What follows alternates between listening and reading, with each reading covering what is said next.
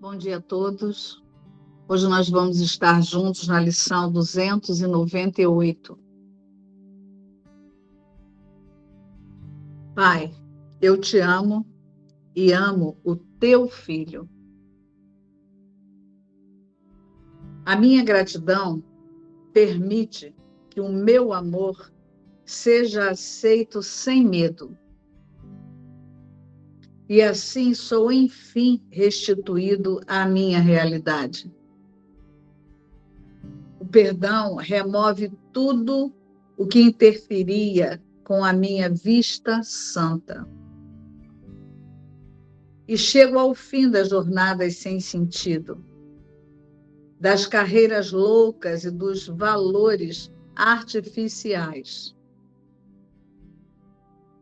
no lugar deles, aceito o que Deus estabelece como meu, certo de que só nisso serei salvo, certo de que atravesso medo para encontrar meu amor. Pai, hoje venho a Ti porque não quero seguir nenhum outro caminho senão o teu. Estás ao meu lado. Teu caminho é certo. E estou agradecido por tuas dádivas santas. Um santuário seguro e o modo de escapar de tudo o que iria obscurecer o meu amor por Deus, meu Pai e pelo seu Filho Santo. Hoje é a lição 298, que diz: Pai, eu te amo e amo o teu filho. Essa é uma lição que é direcionada ao observador, né? Que, que o observador está dizendo aqui? Ele não está dizendo. Né? essas palavras elas simbolizam uma experiência, elas estão simbolizando uma experiência. Eu te amo e amo o teu filho. O que, que eu estou dizendo aqui como observador? Né? O Márcio acabou de trazer que amor é unidade. Amor não é uma forma. Amor não é uma coisa que você faz, você dá um abraço a alguém, você diz que você ama alguém que você está amando. Não, tem, não, não, amor não significa isso. O amor, ele só é compreendido no céu, na unidade. Jesus fala até mesmo no livro que não adianta a gente buscar o significado do amor, porque isso está muito além do que a consciência que se alinhou com a separação pode compreender. Então a gente só pode compreender o amor através da experiência. Né? Então, é, o que significa, pai, eu te amo e amo o teu filho? Se amor é unidade e amor está além da forma, eu estou simplesmente dizendo aqui, eu estou afirmando que eu sou unido a Deus e unido a Cristo. Então, eu amo, eu te amo, é, eu sou unido a você, eu sou um com você. E amo o teu filho significa que eu não, não reconheço o que você é e Cristo como uma coisa e outra, como duas coisas. Eu reconheço que vocês são a mesma coisa e eu sou um. Então, é, um, é, uma, é a praticar a experiência da ausência de separação. Não existe separação entre o que é Deus, o que é Cristo e o que eu sou, porque eu estou afirmando que eu te amo e amo o teu filho. Eu sou um com Deus e com Cristo. Então é uma extensão, né? E mais uma vez, essas palavras elas não significam nada. É preciso localizar a experiência disso, né? E como é que a gente localiza a experiência disso? Ele trouxe na lição anterior. O perdão é a única dádiva que eu dou. Né? Você não vai ficar assim, ó, né? Porque aí você ouve, a gente ouve assim. Amor é unidade, e aí eu amo Deus e amo teu filho, significa que eu estou reconhecendo que eu sou um com Deus, eu sou unido a Deus e unido ao filho. Aí você fica assim, né, pensando, eu sou unido a Deus e unido ao filho. Não, não é assim que você vai compreender a experiência. Você vai compreender a experiência quando você soltar o que não é, que é o perdão. Né? O perdão é a única dádiva que eu dou. O perdão é oferecido para ilusões, onde você olha para o que não é e simplesmente sabe que não são, que não são reais. Então você olha para o que Jesus chama de bloqueios ao amor, à realidade. Você perdoa, você libera. E você não perdoa ou libera pensando sobre aquilo. Você libera por saber que aquilo não pode estar contido em Deus, não, não é criado por Deus. Então o que, que a gente libera? Todas as ilusões, tudo no nível da percepção. Tudo no nível das, da, da percepção, dos pensamentos, das sensações, que é tudo percepção. A gente libera isso, que é o que Jesus fala no texto sobre o perdão. Você olha e espera e não julga por saber, né, a partir da expiação, que nada a parte de Deus foi criado. Né? Se só existe Deus e Deus é espírito, então Deus não é uma forma, tudo que contém uma forma é uma ferramenta para eu olhar e esperar e não julgar por saber que aquilo não é nada. E esse é o perdão. Então eu não tenho que ficar me preocupando assim, deixa eu ser a extensão, de Deus agora. Não, isso já é assim. Eu não preciso me esforçar para ser a extensão de Deus. Eu sou a extensão de Deus porque isso nunca deixou de ser assim. Eu não tenho que me tornar isso. Isso é assim. Por isso que essa lição é uma lição literal, é uma lição simbólica. Ele traz palavras que são símbolos do que é eu te amo e amo o teu filho. Eu sou a sua extensão e a extensão de Cristo, que é a mesma coisa. É isso que eu estou afirmando. Mas não é uma coisa que eu tenho que me esforçar para ser.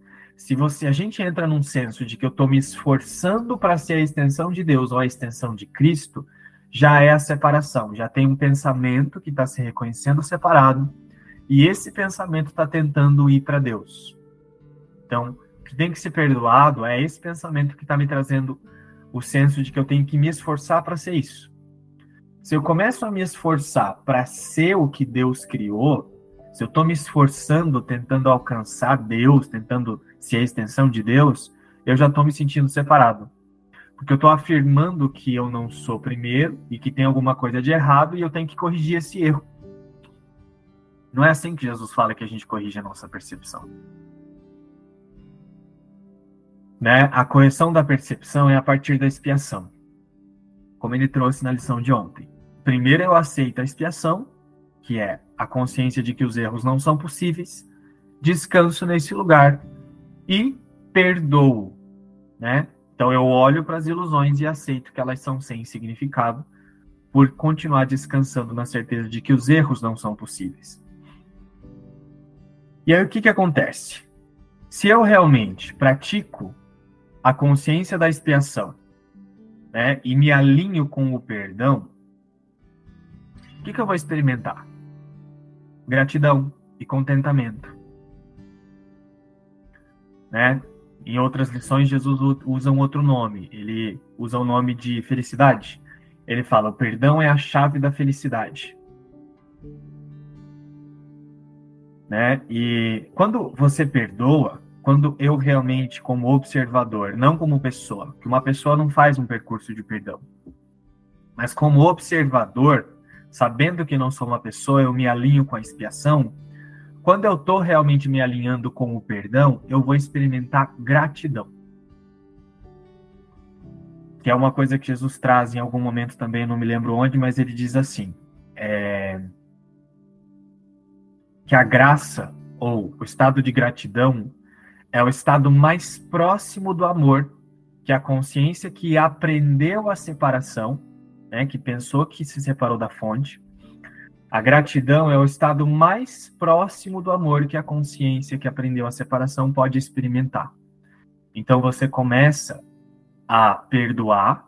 Qual é o resultado do perdão? Um estado de graça, um estado de gratidão né, que é um estado de contentamento, que você passa a olhar para essas ilusões e você não oscila mais. Seu estado interno não é um estado mais, é, não, é, não é um estado interno que vai lá para cima e para baixo, vai para cima e vai para baixo.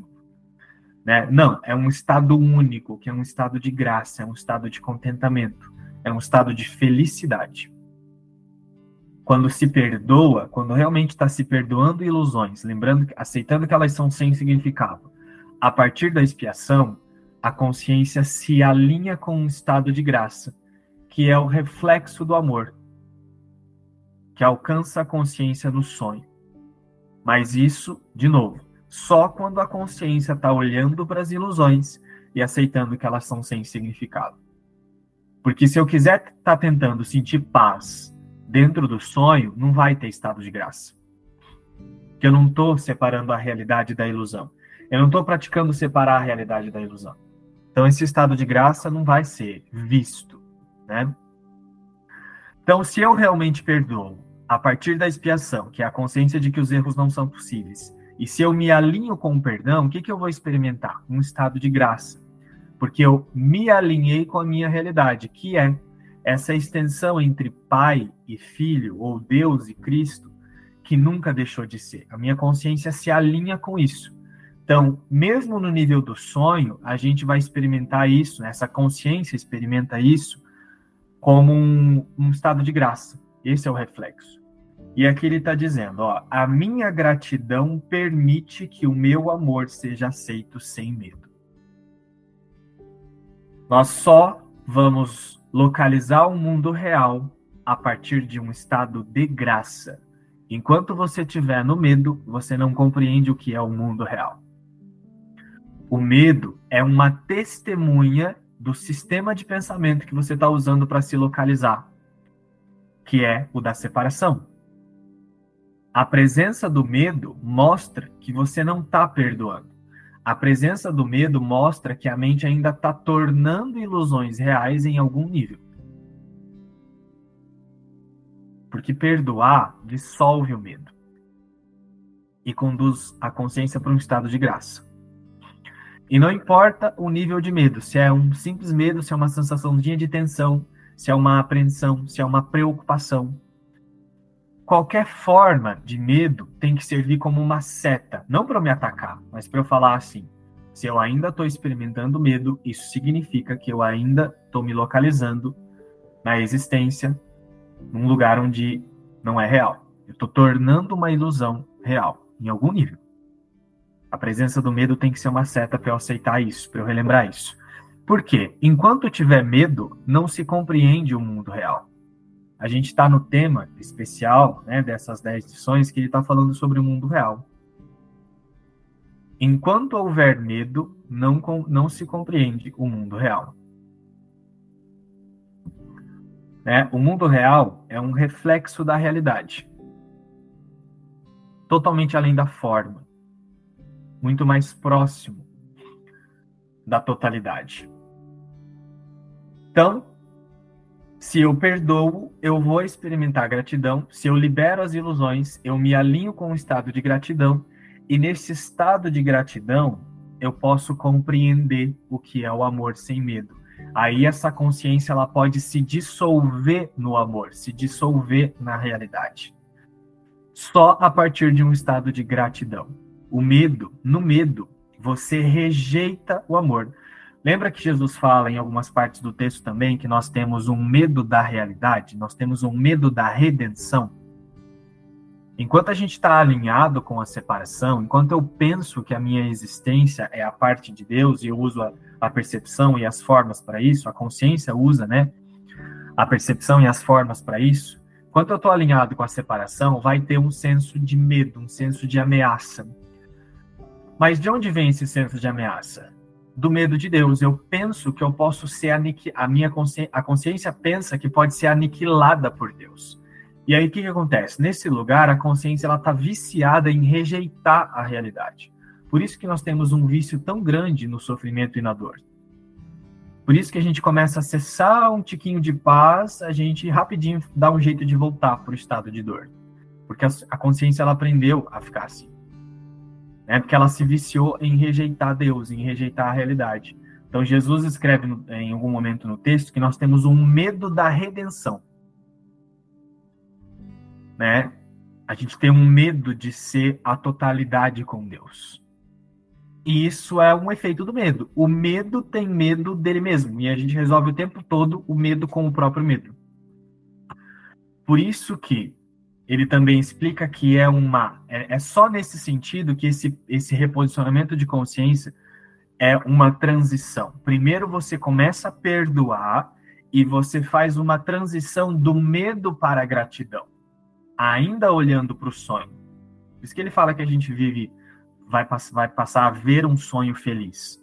Não é que vai ficar tudo belezinha aqui para esse avatar. Não.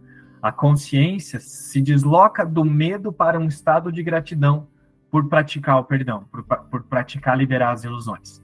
Então ela se desloca do medo para um estado de gratidão e na gratidão, a gratidão é um estado mais próximo do amor. A partir da gratidão, essa consciência não rejeita o amor, porque ela não sente mais medo do amor ela não sente mais a sensação de que pode ser aniquilada. Pelo contrário, ela se entrega para esse amor. Então ela se dissolve, ela se joga na realidade. Enquanto tiver medo, o medo vai, ter vai, vai trazer a sensação de que você quer fugir. Você foge, foge, foge, foge de Deus. Por isso que só se dissolve na realidade a partir de um estado de gratidão que só pode ser gerado a partir do perdão. Por isso que ele fala: aceita a expiação, se alinha com o perdão. Ao olhar para as ilusões e perdoar as ilusões, a consciência se alinha com a gratidão, então ela está pronta para compreender a experiência de Deus, a experiência do amor, que é a experiência da extensão. A minha gratidão permite que o meu amor seja aceito sem medo. E assim sou, enfim, restituído à minha realidade. Só assim. Não é a partir do medo. O perdão remove tudo o que interferia com a minha vista santa. E chego ao fim das jornadas sem sentido, das carreiras loucas e dos valores artificiais. No lugar deles, aceito o que Deus estabelece como meu. Certo de que só nisso serei salvo. Certo de que atravesso o medo para encontrar meu amor. Pai, hoje venho a ti porque não quero seguir nenhum outro caminho senão o teu. Por isso que Jesus fala também que o perdão é a única função. Ele convida a consciência a aceitar o perdão como a única meta, né? O perdão é a minha única função aqui. E esse é um outro detalhe. O medo ele só vai ser dissolvido quando a consciência praticar um único propósito.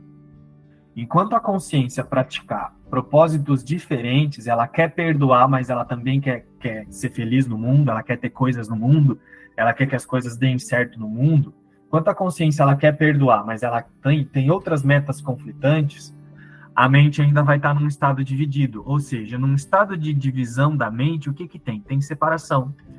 Então, se tem separação, tem ruptura. Se tem ruptura, tem medo. Né? Por isso que Jesus fala tanto sobre a única meta. O medo, ele só vai ser dissolvido praticando uma única meta. Quando eu não partir da expiação e aceitar que a minha única função aqui é a expiação e o perdão, e o perdão, que são a mesma coisa, o medo não vai se dissolver também. Por quê? Porque a consciência ela não desenvolve um estado de confiança. A fragmentação da mente faz com que ela experimente o tempo todo um estado de desconfiança. A mente está o tempo, a consciência está o tempo todo desconfiando da realidade. Ela não confia na realidade. Por isso que Jesus fala: Eu estou determinado a ver, ou acima de tudo eu quero ver. Enfim, ele ensina sobre a única meta em muitas lições. Por quê? Para transcender o medo, eu preciso praticar um estado unificado de pensamento. A cura só acontece num estado de integridade, quando a mente estabeleceu um único propósito e ela não solta esse propósito. Nesse lugar, ela olha para o medo com confiança. E aí a confiança dissolve o medo, né? E isso é o perdão. Então, rapidamente, essa consciência se alinha com esse estado de gratidão. Porque ela não valida mais o medo, ela não torna mais o medo real. Por isso que ele está trazendo aqui, ó. Não quero seguir nenhum outro caminho senão o teu.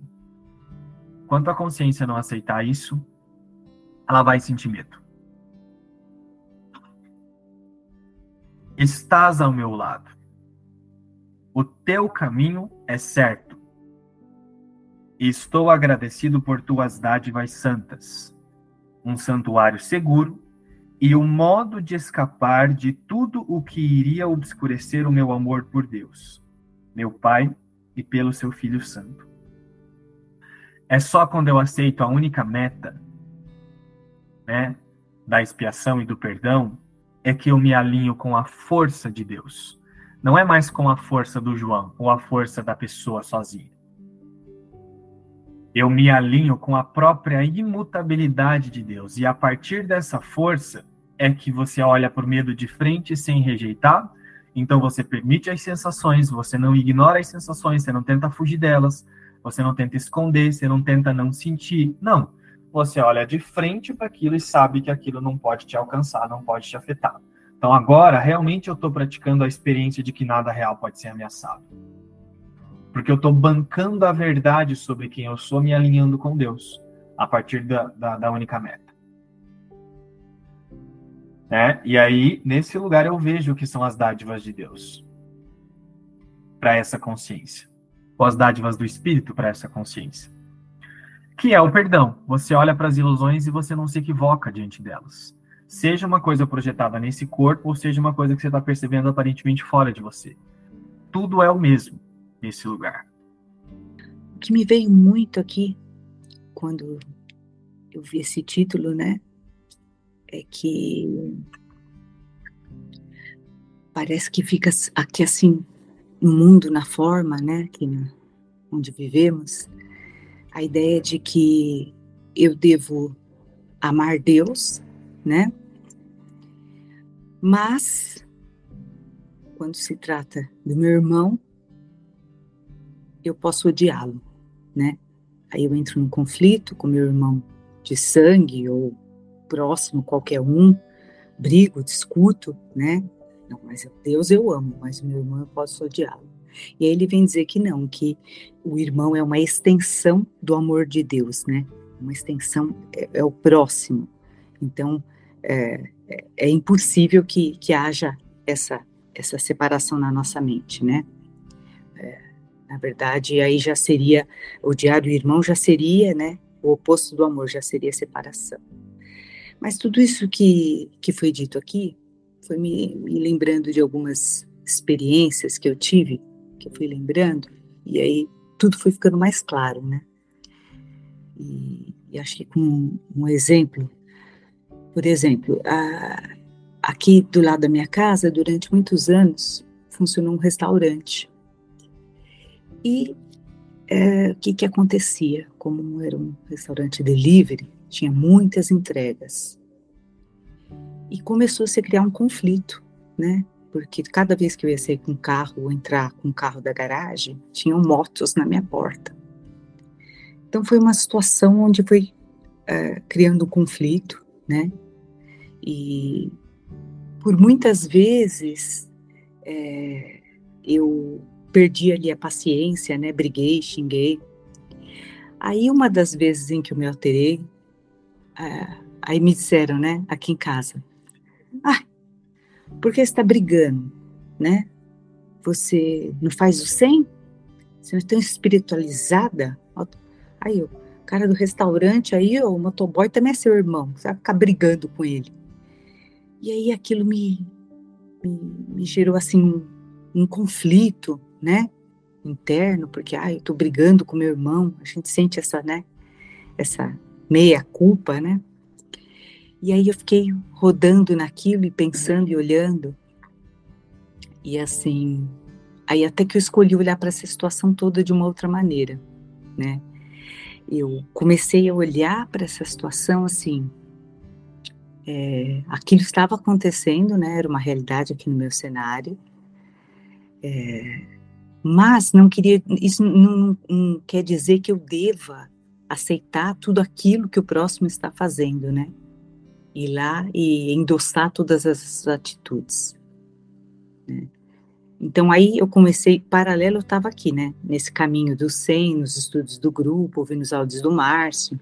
Aí então foi vindo um entendimento para mim de que eu poderia usar todas essas cenas, tudo isso, todos esses acontecimentos, é, não para ficar me julgando, né, se eu estava ou não sendo delicada ou amorosa, ai, se eu estava discutindo, ou se eu estava engolindo sapo, não mas para posicionar minha mente no perdão, né? Mas usar todas aquelas oportunidades para perdoar. Então eu comecei a fazer isso. Claro que aqui, né, no, no, dia a dia, eu tive muitas vezes, como o Márcio diz aí, né, ser funcional, tomar outras atitudes, eu tive que chegar, ligar pro pro Detran, sei lá, não, Detran não, DSV, né, que você denuncia a pessoa para vir arrancar o carro da sua porta para eu poder entrar tive que denunciar o restaurante por causa do excesso de sujeira, dos ratos que estavam vindo para minha casa. Enfim, aqui eu continuei usando, fazendo tudo o que estava a meu alcance, né? Mas é, eu não fiquei mais permitindo que aquela situação, né, que aquelas pessoas, é, que esse, é, que o próximo tirasse a minha paz, que isso me perturbasse. E o que, que aconteceu? isso foi me dando um outro olhar e, e, e eu percebi que as situações, né, que esses conflitos começaram a, não vou dizer que cessaram, mas começaram a diminuir, né? E eu também, o incômodo que, que eu tinha aqui dentro começou a ser bem menor. Desligavam o, o rádio no último volume, né, aqui na parte da cozinha, e começava a cantar, gritar. Eu, eu, até um dia que eu percebi que eu não estava mais dando atenção para aquilo sabe? É como se aquilo tivesse eh, se, se sol, soltando, soltando. Até que um, um, belo dia, eu cheguei aqui, tinha um caminhão aí na porta, eles estavam fazendo uma mudança simplesmente fecharam o restaurante e foram embora. E o restaurante fechou. Saiu todo mundo aqui, né? Então, assim, é como se quando eu tivesse olhado para aquela situação de uma outra maneira, tudo tivesse se resolvido, né? É, então, assim, é, pai, eu te amo e amo teu filho, não é, é querer ser com, com descendente, né? Com tudo que o outro faz e, e se sentir na obrigação de, de amar e, e, passar por cima de tudo. Não, mas é entender que, como diz o Márcio, né, todas essas cenas fazem parte do roteiro e que o amor real não é esse amor, né? Aqui que eu acho que eu devo ser mais tolerante ou menos tolerante, não, mas é o amor da unidade, né? É a certeza de que somos todos um, é a unidade com Deus, é o amor de Deus. Então eu ainda confundia muito isso, né? É, aqui na, na, minha vida, na forma. E, e, e aos poucos aí, com, com os estudos, com os ensinamentos do SEM, tudo foi tomando sentido e ficando mais claro para mim, né? O que, que era esse pai, eu te amo e amo o teu filho, né? E a separação, na verdade, ela é o oposto do amor, né? Mas a gente tem que é, posicionar a mente e pensar e lembrar, né? É, separar uma coisa da outra e pedir, né? Buscar por essa clareza, no dia a dia, nos acontecimentos do dia a dia, né? E, e aí eu comecei a ver então toda essa situação de fora, né? Como se estivesse olhando tudo aquilo de fora. E enquanto eu não posicionei a minha mente para buscar esse outro olhar, gente, coisa só piorava. Situações assim cada vez mais conflitantes que, sabe? Não nem vou falar aqui. É, de briga, de escândalo, de xingamento, disso, daquilo. E, e, assim, aí eu, eu pensava, né, durante tudo isso, ai, ai meu Deus, estou aqui pensando igual a Ellen, ai, tem que ter uma saída, tem que ter outro jeito, porque não é possível, né, que eu vá ficar aqui nesse inferno, discutindo com esses motoboy, com o dono do restaurante, com o gerente, com não sei com quem, com, com, com o cliente, é porque o cliente também parava na porta, e parava na porta porque os atendentes ali falavam, não, pode deixar aí mesmo, então, enfim, eu falei, vou ficar aqui nesse atrito, né, discutindo é falta de respeito, é falta disso, é falta daquilo. Não. né? E aí outra coisa que ficou muito clara hoje, depois do nosso estudo de ontem, é assim, ai, que eu ficava, né? Cada dia que tinha um, um acontecimento relacionado a isso, ai meu Deus, o que, é que eu tenho que aprender? Me mostra aqui, Espírito Santo, me mostra que essa cena está me trazendo. Eu não tenho que aprender nada, né? Eu tenho que usar aquilo que eu já sei, né? Me posicionar na certeza, né? Na, certeza da unidade, posicionar minha mente, né? De que eu vou olhar para onde? Para a ilusão de tudo isso ou para a verdade, né? Então, nossa, ficou muito claro para mim hoje, depois do estudo da paz, né? E também o quanto eu permiti por diversas vezes que isso tirasse a minha paz, que isso aborrecesse o meu dia, né? Acordava de manhã, abria a janela, já vi que já tinha um carro ali na porta, aquilo já me ia correndo, sabe? Eu passava o dia com aquilo no coração, meu Deus, eu vou ligar, vou ligar lá, esse carro é daí, tira esse carro, isso aqui. E já começava toda aquela perturbação, né? E por muitas vezes eu, eu reconheço que eu usei estas cenas e esses acontecimentos para ficar ali, me punindo, né? Por que, que isso está acontecendo comigo? Tanto lugar aqui, São Paulo para ter esse restaurante, vem bem do meu lado. E você cai, né, naquela coisa do, do vitimismo, fica ali rodando e não sai dali, né? Então foi assim, na verdade, mais um, um aprendizado aí, mais uma lição que, que, que traz assim um sentido para para tudo aquilo que eu tenho vivido e experienciado. Vamos olhar para isso que o João e a Beth trouxeram aqui. É... Onde Jesus fala sobre isso. Né, Jesus ele já começa um curso em milagres deixando isso claro. Para nós não fica muito claro, porque quando a gente começa ali o livro, né, a gente tem um monte de fantasia, tem essa questão de imaginar que é a gente que vai iluminar, que, que tem alguma correção acontecendo na personalidade, na imagem. Então não fica muito claro que amor é unidade e medo é separação. Quando Jesus usa a, esse símbolo, essas palavras no livro, né? Amor, ele está falando de unidade e de totalidade, e quando ele fala de, de, de medo, ele está falando de separação. Porque o sistema de pensamento que nós chamamos de ego, ele é um sistema de pensamento separado de Deus. Então, toda vez que nós escutarmos agora esse símbolo amor, nós vamos relembrar que, através da metafísica de um curso de milagres, que é o que nós estudamos e seguimos, significa unidade. Toda vez que nós ouvirmos o símbolo medo, nós vamos lembrar que é separação, né? Ah, eu tô com medo desse rato significa que eu estou imaginando que eu existo separado de Deus. Então tem um rato, tem um eu, né? Então esse medo, ah, eu tenho medo de assalto, significa que eu estou localizando a minha existência a parte da fonte criadora. Não vou sair agora de noite aí, né? Balançando a bolsinha, tipo, oi, gente, eu perdi o medo. Não é disso que eu tô falando, porque no roteiro, no roteiro da separação, assalto, rato, doença que vem através do rato é possível. Nós só vamos usar esses símbolos agora como testemunha da unidade. Não houve nada a parte de Deus. Nada aconteceu a parte de Deus. Não há vida a parte de Deus. Né? Então nós usamos isso como símbolo do amor, símbolo da unidade. Unidade é Cristo e totalidade é Deus. E ficando isso claro, né? Quando nós chegamos aqui na lição de hoje, Pai, eu te amo. E amo o teu filho.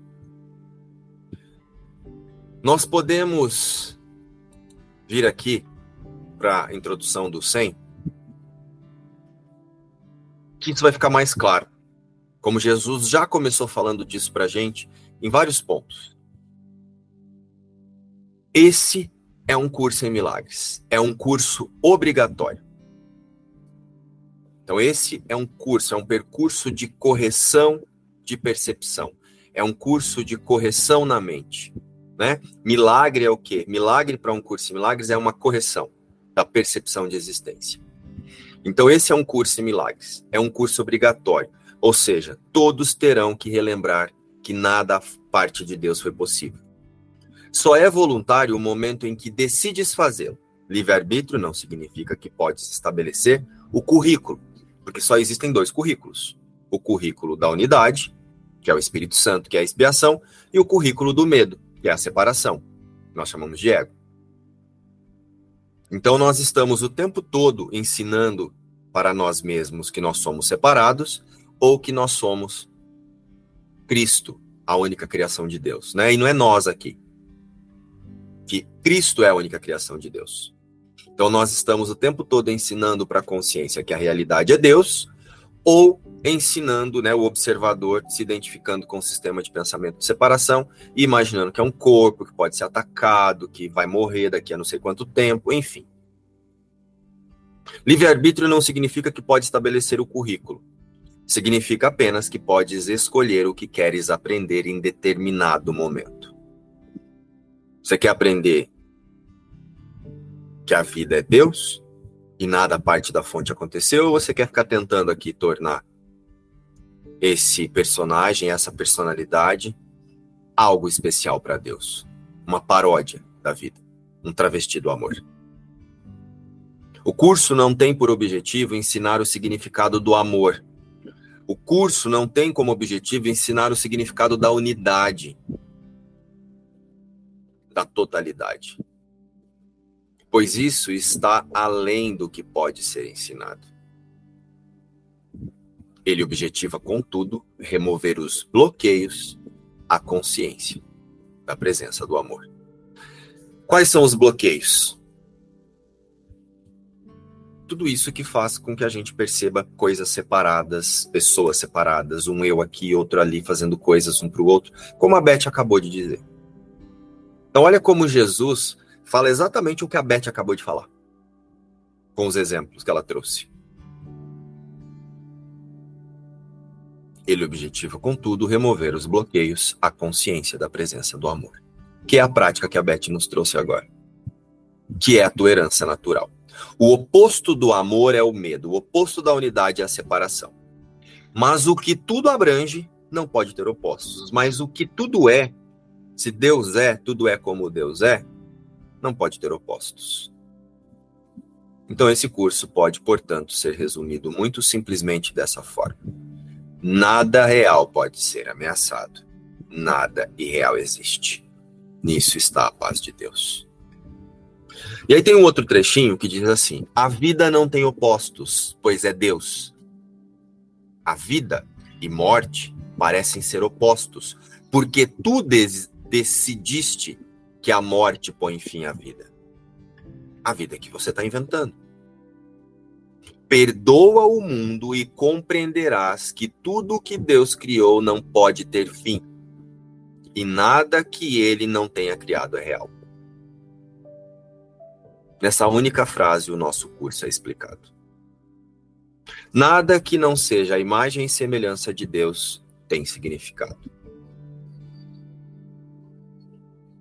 Nesta única frase se dá a direção única de nossa prática. E nesta única frase está, todo o currículo do Espírito Santo, especificado exatamente como é.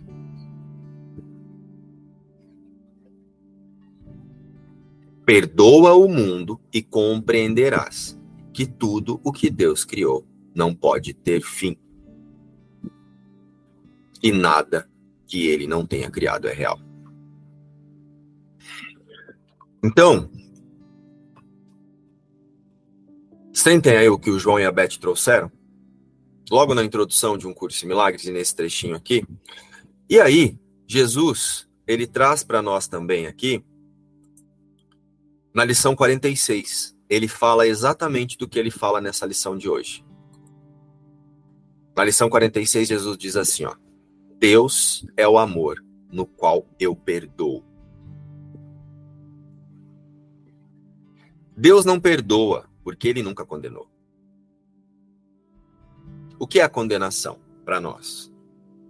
Eu imaginar que eu estou aqui à mercê, por minha conta e risco, e agora eu sou responsável por fazer essa vidinha aqui dar certo. Deus não precisa lembrar que não tem nada separado dele, porque ele nunca permitiu que isso acontecesse. Deus não precisa lembrar que é, a fragmentação não aconteceu. Deus não precisa lembrar que o dano não é real. Porque Deus é Deus. Nada que não seja como Deus é possível. E ele sabe porque Deus é. E tem que haver condenação antes que o perdão seja necessário. O perdão é a grande necessidade desse mundo. Mas isso é assim porque esse é um mundo de ilusões. É um mundo de separação. É um mundo de fragmentação. Aqueles que perdoam estão, portanto, liberando a si mesmo das ilusões, enquanto aqueles que negam perdão estão se ligando a elas. Assim como só condenas a ti mesmo, também só perdoas a ti mesmo. Só perdoa a ideia de você existir aqui, percebendo alguém ali. Contudo, embora Deus não perdoe, o seu amor, ó, o seu amor é não obstante a base do perdão. O que é o amor de Deus? Ter criado a sua imagem e semelhança, ter criado uno, total, perfeito, completo, curado e íntegro. O medo condena, o medo separa. O amor perdoa. O perdão une. O perdão relembra a unidade. O perdão relembra que a criação de Deus é a imagem e semelhança de Deus. Assim, o perdão desfaz o medo, desfaz a separação, desfaz a, a fragmentação. Fragmentação é duro, né, gente? O perdão desfaz o que o medo tem produzido, retornando à mente a consciência de Deus. Por essa razão, o perdão pode verdadeiramente ser chamado de salvação é o meio pelo qual as ilusões desaparecem. Se as ilusões desaparecem, fica só Cristo. Olha o amor aqui. Pai, eu te amo porque eu sou a sua imagem e semelhança. E amo também o teu filho. Porque eu sou um com teu filho. Porque eu sou parte da criação. Tudo o que representa a vida só pode ser vida, não pode ser morte.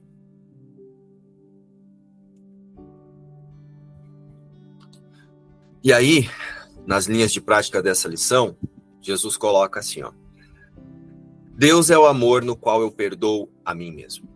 Primeiro ele coloca: Deus é o amor no qual eu perdoo e aí tem um nome. Então Deus é o amor no qual eu me sinto um com esse que está ali, né, com João. Deus é o amor no qual eu perdoo a mim mesmo. Deus é, Deus é o amor no qual Deus é a unidade, Deus é a totalidade, no qual só cria sua imagem e semelhança. E por isso é o amor no qual eu perdoo a mim mesmo. Eu perdoo, eu desfaço a ideia de ter um eu aqui. Deus é o amor no qual eu amo a mim mesmo. Deus é o amor no qual eu relembro que só há uma criação. Deus é o amor no qual eu sou abençoado. Deus é a totalidade que só faz o que é total, uno, íntegro. E isso eu chamo de benção. Eu não posso ser culpado, pois eu sou filho de Deus. E eu já fui perdoado. Por que, que eu já fui perdoado? Porque eu sou infragmentável, inseparável, imutável. Nenhum medo é possível em uma mente amada por Deus. Nenhuma separação é possível no que Deus criou a sua imagem e semelhança. Não há necessidade de atacar, porque o amor me perdoou, porque o amor me fez inatacável.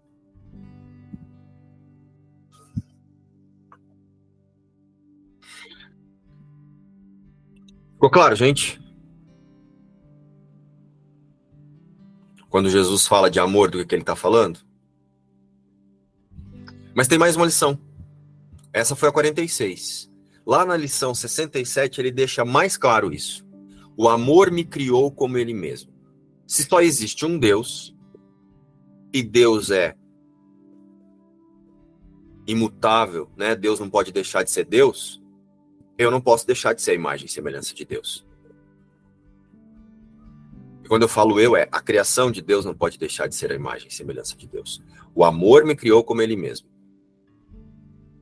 A ideia de hoje é uma declaração precisa e completa do que tu és. É a razão pela qual tu és a luz do mundo. Por que a luz do mundo? Eu sou a realidade sobre as sombras. O mundo é a sombra do medo.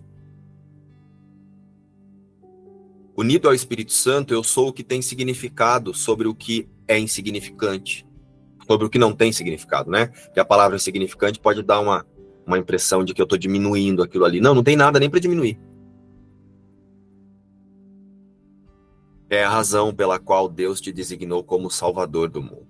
O que é ser o Salvador do mundo? Não dá significado para o mundo. É a razão pela qual o Filho de Deus olha para ti em busca da tua própria salvação. Ah, então Cristo está esperando que eu salve Cristo? Isso é um símbolo de que nós somos a imagem e semelhança de Deus, que a vida é Cristo. Então, isso que você chama de vida não é vida. É a razão pela qual o Filho de Deus olha para ti em busca da sua própria salvação.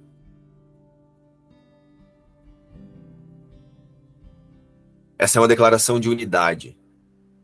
Cristo é total. E nós completamos. Nós somos a vida. Tudo que é, tudo que é vida só pode ser Cristo. Só pode ser a imagem e semelhança da vida. Lembra que eu disse isso lá no início? Quando eu trouxe o trechinho da introdução? É a razão pela qual o Filho de Deus olha para ti em busca da tua própria salvação. Ele é salvo pelo que tu és. Ele é salvo por você relembrar que nada a parte de Deus foi possível. Que Cristo não se fragmentou. Faremos todos os esforços hoje para alcançarmos essa verdade sobre ti e para reconhecermos inteiramente, mesmo que seja apenas por um momento, que essa é a verdade, que só Cristo é a criação de Deus. E aí Jesus traz: a santidade me criou santo, a benignidade me criou benigno, a ajuda me criou capaz de ajudar e a perfeição me criou perfeito. Ou seja, eu sou a imagem e semelhança de Deus e isso é imutável. Pai, eu te amo porque eu sou a sua imagem e semelhança. Pai, eu te amo. Pai, eu sou um com a perfeição e amo o teu filho porque sou um. Eu sou Cristo. Como João trouxe, isso aqui não é amor da sulfurice.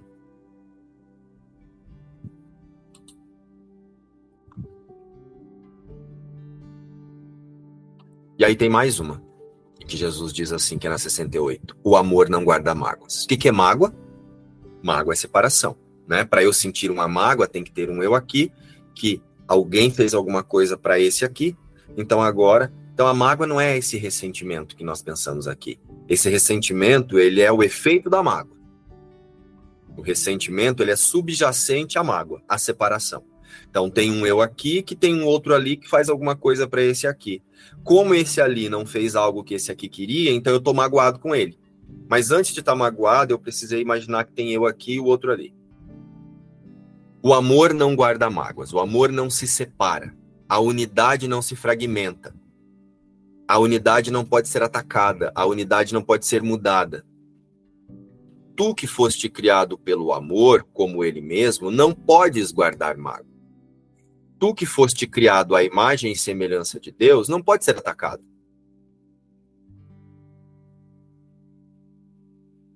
Não podes guardar mágoas e conhecer o teu ser. Porque se você guarda mágoa, se você acha que tem um ali que fez algo para esse aqui, lembrando que a mágoa é não é o ressentimento, a mágoa é a separação, né? O ressentimento é o produto da mágoa. Eu não posso aceitar que Cristo é imutável e é um a imagem e semelhança de Deus. Guardar uma mágoa é esquecer quem és. Guardar uma mágoa é porque tem um eu aqui para sentir ressentimento do outro ali. Guardar uma mágoa é ver a ti mesmo como um corpo. Guardar uma mágoa é deixar que o ego domine a tua mente. É deixar que a separação defina a sua existência. E condenar o corpo à morte. Talvez ainda não reconheças inteiramente o que guardar mágoas faz com a tua mente. Faz com que você se sinta separado, com que você comprove a separação, com que você identifique a vida onde ela não pode ser vida, onde ela é morte. Parece dividir-te, afastando-te da tua fonte e fazendo com que não seja como ela. Total, íntegro, unidade. Isso faz com que acredites que a tua fonte é como o que pensas que passaste a ser. Pois ninguém pode conhecer, pois ninguém pode conceber que o seu Criador não seja como ele mesmo. É por isso que a gente fica tentando tornar Deus a nossa mais semelhança. Pedindo, ai, Deus me ajuda aqui. Ai, Deus me ajuda ali. Ai, minha Nossa Senhora da Aparecida. Ai, Jesus. Ai, Jesus, deixa eu fazer uma oração aqui para ver se agora eu pinto a parede de laranja ou de cor de rosa. Aí você fica tentando tornar a personalidade o filho de Deus, fica espiritualizando a personalidade, fica espiritualizando o que é subjacente ao autoconceito, à vontade de crença. Você é exatamente a imagem e semelhança das crenças que o autoconceito chama de você.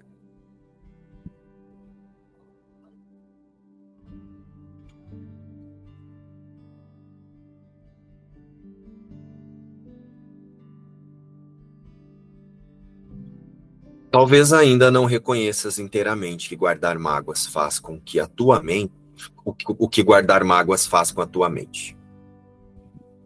Talvez ainda não reconheças inteiramente o que guardar mágoas faz com a tua mente. Parece dividir, afastando-te da tua fonte e fazendo com que sejas, com que não sejas como ela.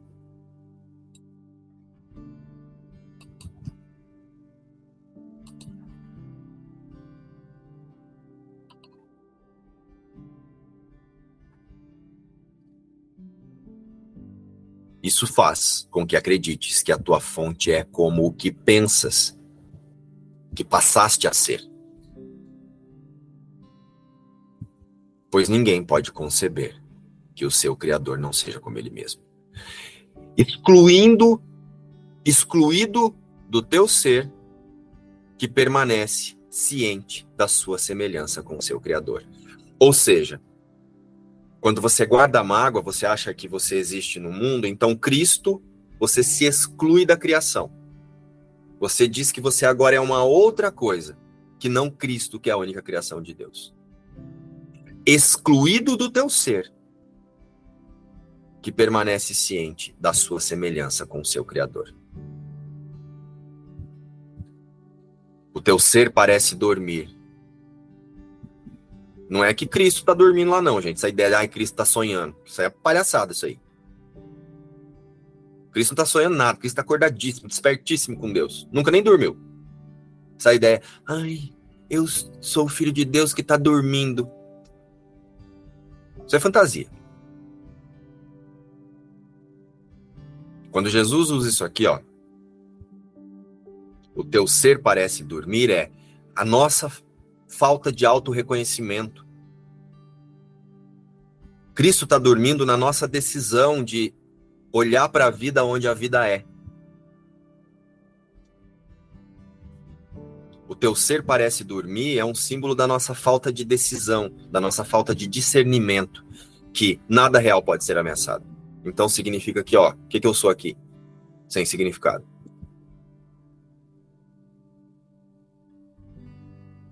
Excluído do teu ser, que permanece ciente. Então, Cristo está bem acordado, ó.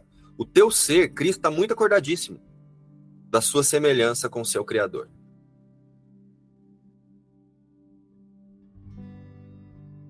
Enquanto a parte da tua mente que tece ilusões, em seu sono, parece estar desperta.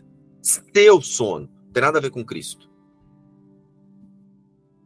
guardar mágoas, pode causar tudo isso.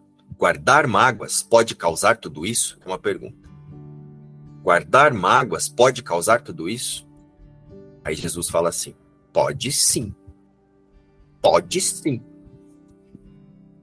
Pois aquele que guarda mágoas nega que foi criado pelo amor, que foi criado pelo que é total. E no seu sonho de ódio, o seu criador passa a ser amedrontador para ele. Acho que hora de usar um óculos, né, gente? Quem pode sonhar com ódio e não ter medo de Deus? É tão garantido que aqueles que guardam mágoas redef redefinirão Deus à sua própria imagem, quanto é garantido que Deus os criou como Ele mesmo e os definiu como parte de si.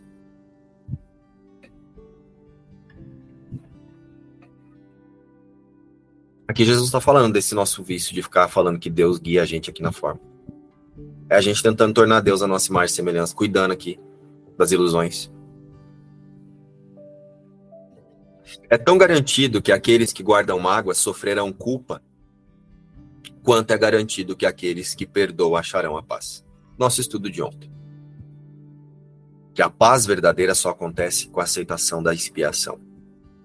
É tão garantido que aqueles que guardam mágoas esquecerão quem são, quanto é certo que aqueles que perdoam se lembrarão.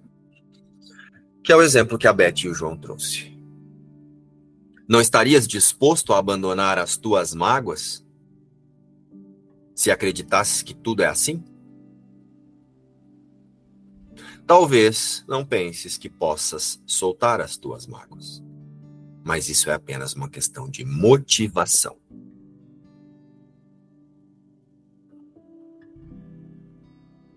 E hoje chegamos na lição: Pai, eu te amo e amo o teu filho. Deus, a criação é a sua imagem e semelhança e é isso que eu sou. E eu sou uno, e eu aceito, e eu não me equivoco de que Cristo é a única criação de Deus. Eu paro de tentar tornar a minha personalidade especial para Deus. E lembro que ela não tem significado, assim como o autoconceito, assim como a consciência que faz o autoconceito. E dissolvo-me na expiação, aceitando o Espírito Santo como a minha única forma de pensar. E então o perdão passa a ser a minha visão. É tão interessante que quando eu fui ler a lição hoje cedo, assim, abri o livro e tal, ah, que lição que é hoje? Aí quando ele fala isso sobre gratidão, veio um pensamento assim, nossa, não consigo ser grata, não consigo ser grata assim, como Jesus está falando. Imediatamente veio um pensamento, parecia, né, se expressando ali como João, e falando assim, ó, seja, seja livre, se sinta livre para você permitir isso. Na hora, assim, veio aquela sensação de contentamento, de liberdade, que foi a experiência com a lição, sem ler, só fiquei no título. E não tinha nada mesmo para ser feito. É ser o que você já é, permita ser.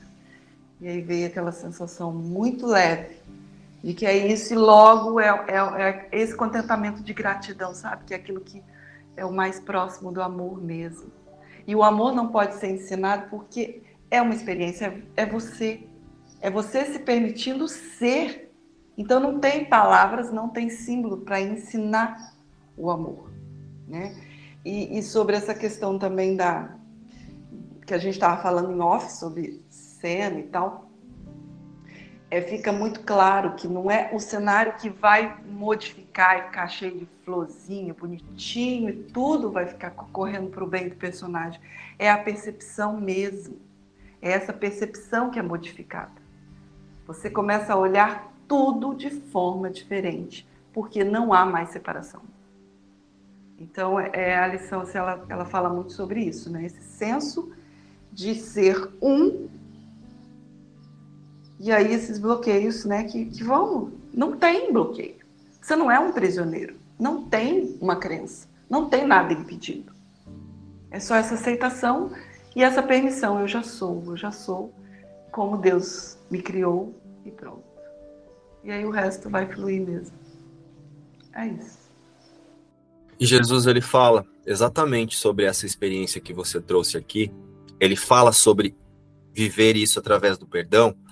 Tem um trechinho que ele diz assim, ó: O perdão, uma vez completo, traz a intemporalidade para tão perto que a canção do céu pode ser ouvida. A canção do céu é Deus, né?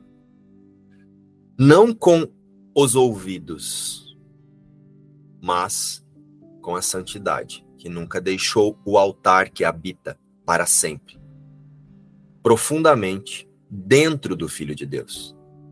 E quando ele ouve essa canção outra vez, sabe que nunca deixou de ouvi-la. O perdão é a chave da felicidade. Despertarei do sonho de que sou mortal, falível e cheio de pecado. E saberei que sou o filho perfeito de Deus. Lindo, né? Pessoal, sabe quando foi que eu entendi que o amor era unidade? Eu acho que é no epílogo. Depois eu vou dar um print e eu mando para vocês lá no, no, no nosso grupo. Aí ele diz assim, ó, é assim que um curso em milagres começa. Ele faz uma distinção fundamental entre real e irreal. Então, real é Deus. Então, o amor representa Deus. E o real, o irreal, irreal representa a separação.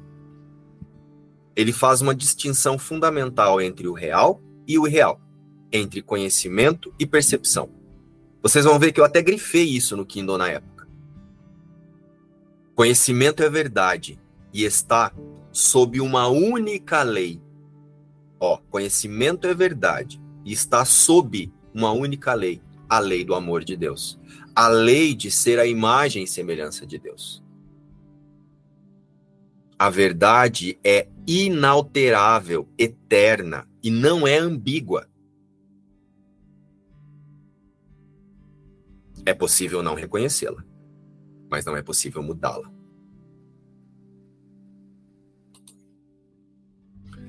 ela se aplica a tudo que Deus criou. E só o que ele criou é real. Só Cristo é real.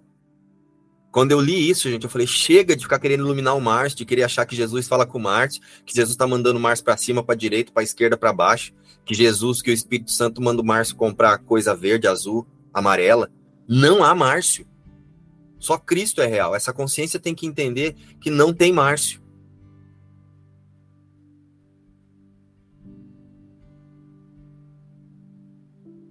Só o que Deus criou, só o que ele criou é real. Está além do aprendizado. Porque está além do tempo e do processo. Quem estava aqui aprendendo era Márcio. Cristo está além, Cristo não tem que aprender mais nada. Então o Márcio não tem que aprender. O Márcio tem que desaprender. Não tem opostos. Não tem início. E não tem fim. Simplesmente é. O mundo da percepção, por outro lado, é o mundo do tempo, da mudança, dos inícios e dos fins. Ele se baseia em interpretação, não em fatos. É o mundo do nascimento e da morte, fundado sobre a crença na escassez, na perda, na separação e na morte. Ele é aprendido mais do que dado. Aprendido. Nós aprendemos a ser separados através da aceitação do sistema de pensamento de separação como a nossa existência. Ele é aprendido mais do que dado. Ou seja, a gente fica se esforçando em aprender a ser separado seletivo nas ênfases que dá a percepção, instável em seu funcionamento e impreciso em suas interpretações. Do conhecimento e da percepção surgem, respectivamente, dois sistemas de pensamento distintos, que são opostos em todos os aspectos. No domínio do conhecimento, nenhum pensamento existe à parte de Deus. porque Deus e sua criação compartilham uma única vontade. Pai, eu te amo e amo teu filho. Compartilhe uma única vontade. O mundo da percepção, no entanto, é feito pela crença em opostos e vontades separadas, em perpétuo conflito umas com as outras e com Deus. O que a percepção vê e ouve parece ser real, porque ela só permite que entre na consciência o que está de acordo com os desejos de quem está percebendo. Isso leva a um mundo de ilusões. Um mundo em que precisa de defesa constante, exatamente porque ele não é real. Eu lembro que na época que eu li isso, eu fiz as lições uma vez só, como vocês sabem. Eu lembro que na época que eu li isso, eu fiz até um podcast sobre isso, na época. Mas veio de um jeito tão forte assim, Marília, que eu falei, meu Deus, graças a Deus que você não existe, Márcio. Graças a Deus mesmo que eu falei, graças a Deus que só Cristo é real. Acabou. Soltei, vazei, fui. Jesus, estou pronto.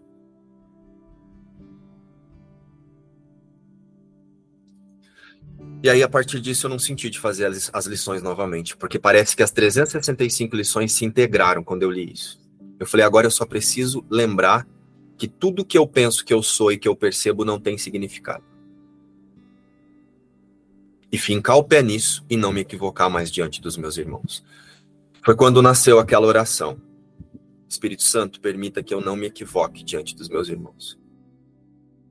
Então, se fizer sentido para vocês, leiam isso também. Nos vemos às 14 horas na imersão, para quem vai participar, ou amanhã para mais uma lição. Beijo